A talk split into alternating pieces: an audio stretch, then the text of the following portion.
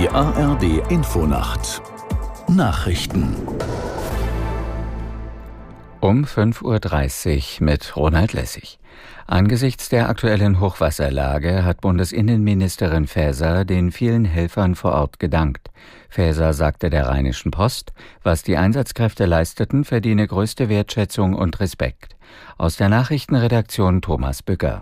Die Ministerin verwies darauf, dass die Lage vielerorts angespannt bleibe. Es gehe darum, auch in den kommenden Tagen Deiche und Dämme zu sichern und gemeinsam mit den Feuerwehren alles zu tun, um die Bevölkerung zu schützen und Menschen in Not zu helfen.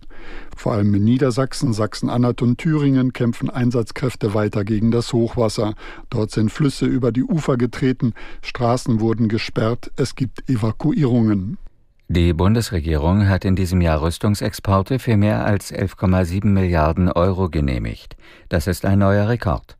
Den bisherigen Höchstwert von 9,35 Milliarden Euro hatte es im Jahr 2021 gegeben. Mehr als ein Drittel der genehmigten Ausfuhren im abgelaufenen Jahr ging in die Ukraine.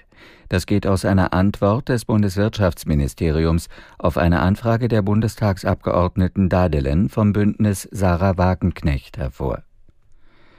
Die Niederländerin Sigrid Kaag soll UN-Koordinatorin für humanitäre Hilfe im kriegsgeschüttelten Gazastreifen werden.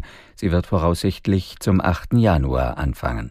Aus New York Charlotte Voss. Auf die Niederländerin Sigrid K. wartet eine herausfordernde Aufgabe. Unter Kriegsbedingungen soll sie mit ihrem Team Hilfslieferungen nach Gaza erleichtern, koordinieren, überwachen und überprüfen.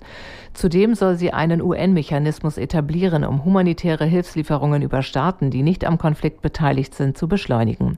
Die 62 Jahre alte K. war zuletzt stellvertretende Ministerpräsidentin und Finanzministerin der Niederlande. Ihr künftiger Posten ist Teil der Gaza-Resolution, die der Sicherheitsrat vergangenen Freitag nach mühsamen Verhandlungen verabschiedet hat. Im kommenden Jahr werden nach Einschätzung der Deutschen Krankenhausgesellschaft so viele Kliniken in die Zahlungsunfähigkeit geraten wie nie zuvor. Verbandschef Gass sagte dem Redaktionsnetzwerk Deutschland, 2024 drohe ein Rekordinsolvenzjahr zu werden. Gass verwies auf das aktuelle Krankenhausbarometer des Deutschen Krankenhausinstituts. Als Grund für die finanziellen Probleme nannte er unter anderem die Personalkostenentwicklung.